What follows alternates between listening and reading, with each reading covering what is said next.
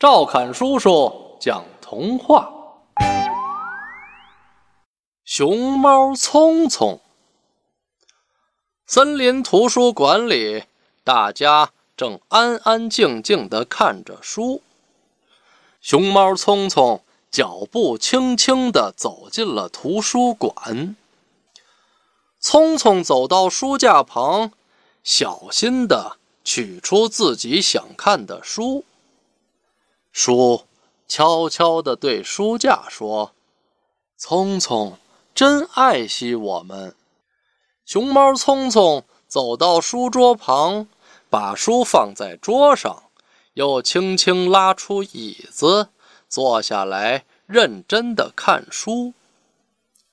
椅子对书桌说：“熊猫聪聪真为别人着想，生怕吵到了别人。”熊猫聪聪看到精彩的地方，就用笔抄到自己带来的本子上。